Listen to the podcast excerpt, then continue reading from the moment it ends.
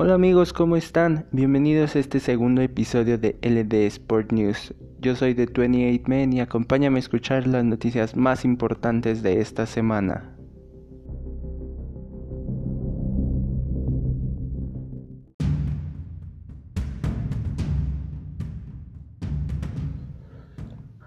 Como sabrán, esta semana fue importante para la compañía de videojuegos EA Sports y la NFL, ya que con el próximo estreno del Madden 21, día con día hemos visto revelado al famoso 99 Club de esta temporada.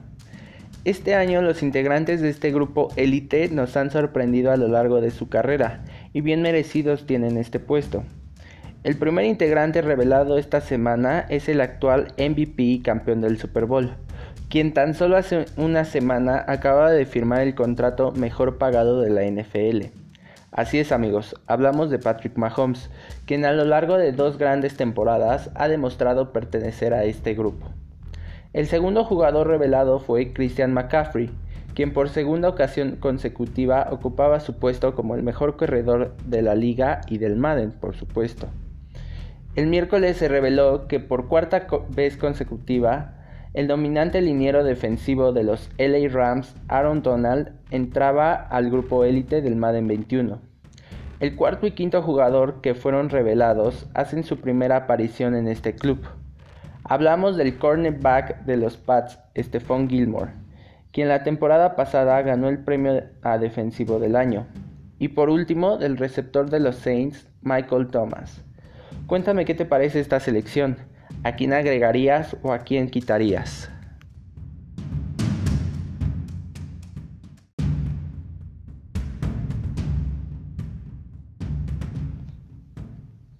Como sabrán, queridos amigos ilustrados, el martes pasado se llevó a cabo una protesta en Louisville, Kentucky, debido al asesinato de Breonna Taylor.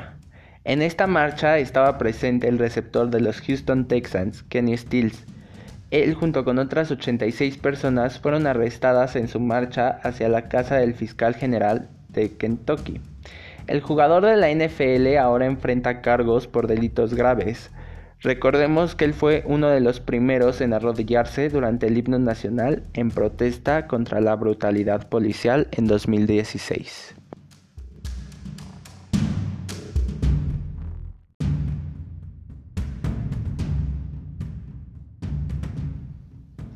Amigos, a lo largo de estas dos semanas los equipos de la NFL no han parado de sorprendernos eh, con las renovaciones de contrato. Recordemos que la semana pasada se supo quién sería el jugador mejor pagado. Pues esta semana los Cleveland Browns decidieron no quedarse atrás en este tema, ya que el miércoles pasado se nos anunciaba que el liniero defensivo Miles Garrett y el equipo acordarían una renovación de contrato a largo plazo. El jugador firmó un contrato de 5 años por 125 millones de dólares, de los cuales 100 ya están garantizados, convirtiéndolo así en el defensivo mejor pagado en la historia de la liga.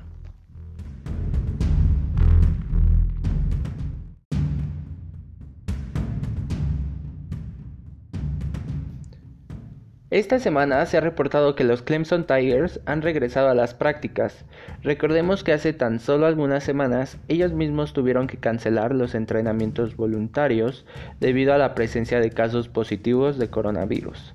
Recordemos que ellos la temporada pasada quedaron como subcampeones en el campeonato nacional.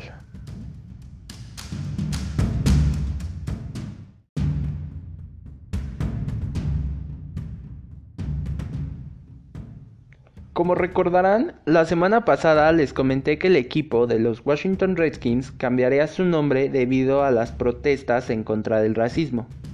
Bueno, pues esta semana, el lunes, para ser exactos, muy temprano, se hacía oficial el cambio de nombre, generando así opiniones divididas en todos sus fanáticos.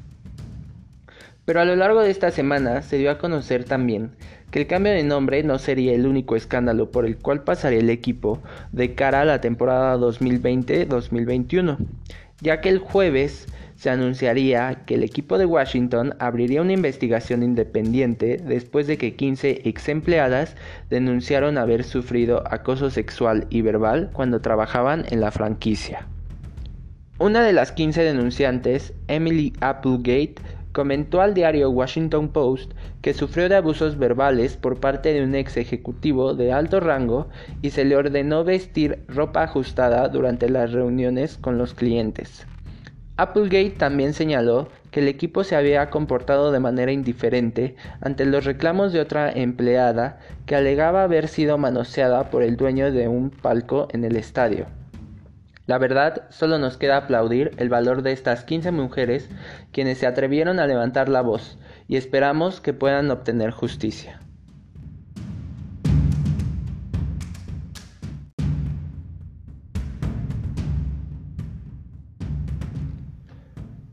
Amigos, ¿recuerdan que hace una semana les hablaba sobre una pequeña esperanza de tener temporada de Liga Mayor este año? Bueno, pues esa esperanza nos duró muy poco ya que esta semana el coronavirus nos arrancó tanto a fanáticos como a jugadores del fútbol americano nacional lo último que nos quedaba sobre este deporte en el año. Ya que el día miércoles la UNEFA hacía oficial mediante un comunicado que las temporadas de Baby y Juvenil de Otoño, junto con la de Liga Mayor, quedarían canceladas debido a la pandemia. No les diré que la noticia impactó al mundo entero, pero sí a los seguidores del deporte nacional, ya que se esperaba mucho acerca de esta temporada, debido a la unificación de la Liga Premier de CONAIDEP con ONEFA. Y aunque nos duela, la decisión fue la mejor por el bien de todos. La verdad, solo nos queda esperar que esto pase pronto, y que como dijo Diego Parellón, linebacker de los Pumas, en su última publicación, tenemos que aprender a cuidarnos, a vivir con esto y dejar de ser pumas, águilas, burros, borregos o tigres, pues ahora es momento de mostrarnos unidos y juntos ser resilientes.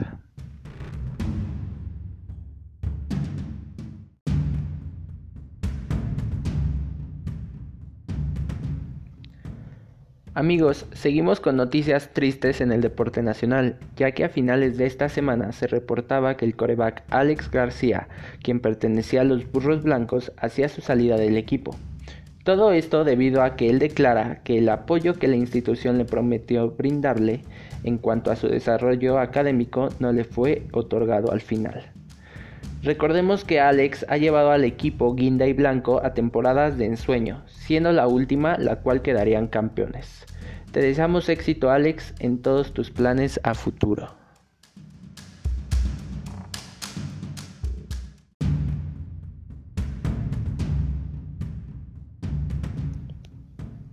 Como sabrán, el reinicio del NBA está pronto a realizarse, y esto ha llevado a los equipos a hacer su arribo a la burbuja en Orlando.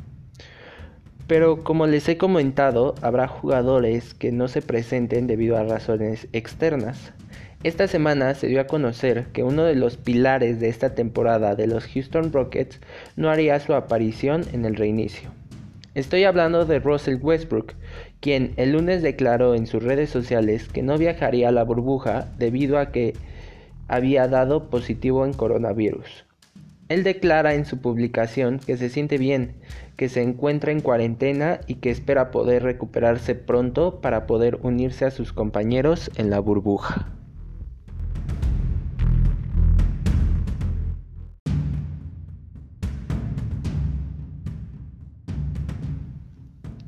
Fanáticos de los Lakers, esta semana les traigo malas noticias, ya que Rajon Rondo no estará presente en el reinicio de la temporada. Todo esto debido a la lesión que sufrió el domingo pasado en la práctica. El jugador de Los Ángeles padece de una fractura en el pulgar, lo cual lo dejará fuera de 6 a 8 semanas. Esperamos su pronta recuperación y que esto no se convierta en una baja importante para el equipo.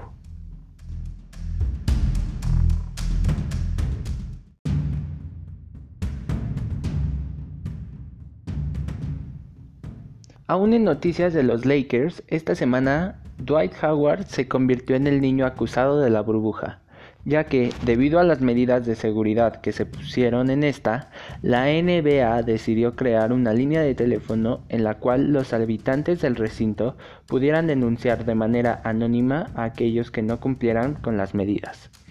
El pivote de los Lakers se convirtió en el primer jugador denunciado, ya que este no portaba mascarilla a lo cual la NBA solo decidió darle una llamada de atención.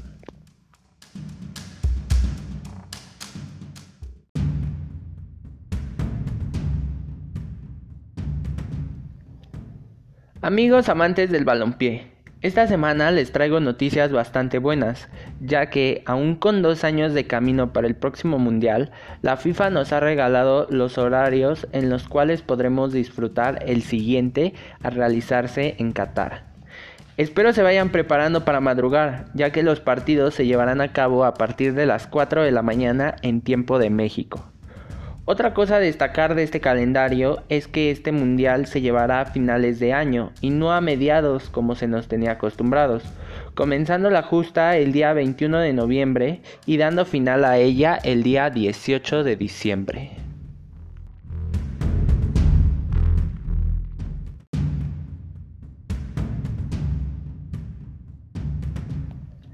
Esta semana me da mucho orgullo poder anunciar el gran fichaje que el Real Madrid acaba de hacer. Y no fanáticos, no hablo acerca de Messi, Ronaldo o el Chucky Lozano. Hablo de alguien que ha roto barreras, alguien que tras estar 5 años en el Atlético de Madrid, ahora portará la camisa merengue. Exacto, hablo de nada más y de nada menos que de Kenty Robles, quien se convertirá en la primera mexicana en llegar al primer equipo femenil del Real Madrid. Kenty ya superó las pruebas médicas de rigor, junto a las primeras incorporaciones del club que hará su debut en la Liga Femenil Española en la campaña 2020-2021.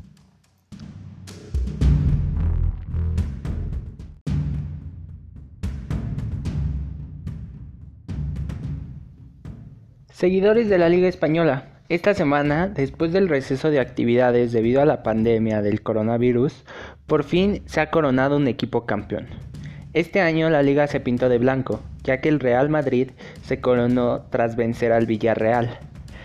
Este campeonato del equipo merengue se convierte en su trigésimo cuarto, y con esto el Real Madrid sigue siendo el absoluto ganador de la liga, siendo el Barcelona el único equipo que se le acerca con tan solo 26 títulos. Felicidades al equipo merengue por su campeonato.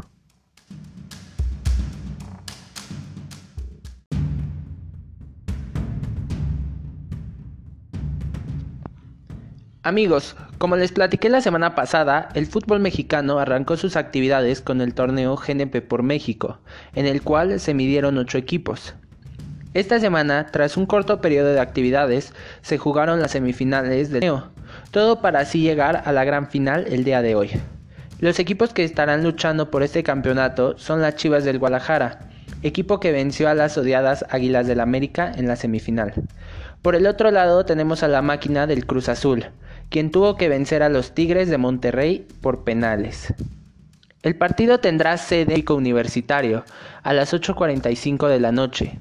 Recuerden que con la culminación de este pequeño torneo de pretemporada se da casi por comenzado el torneo Guardianes 2020, en donde podremos ver ahora sí todos los equipos de primera división.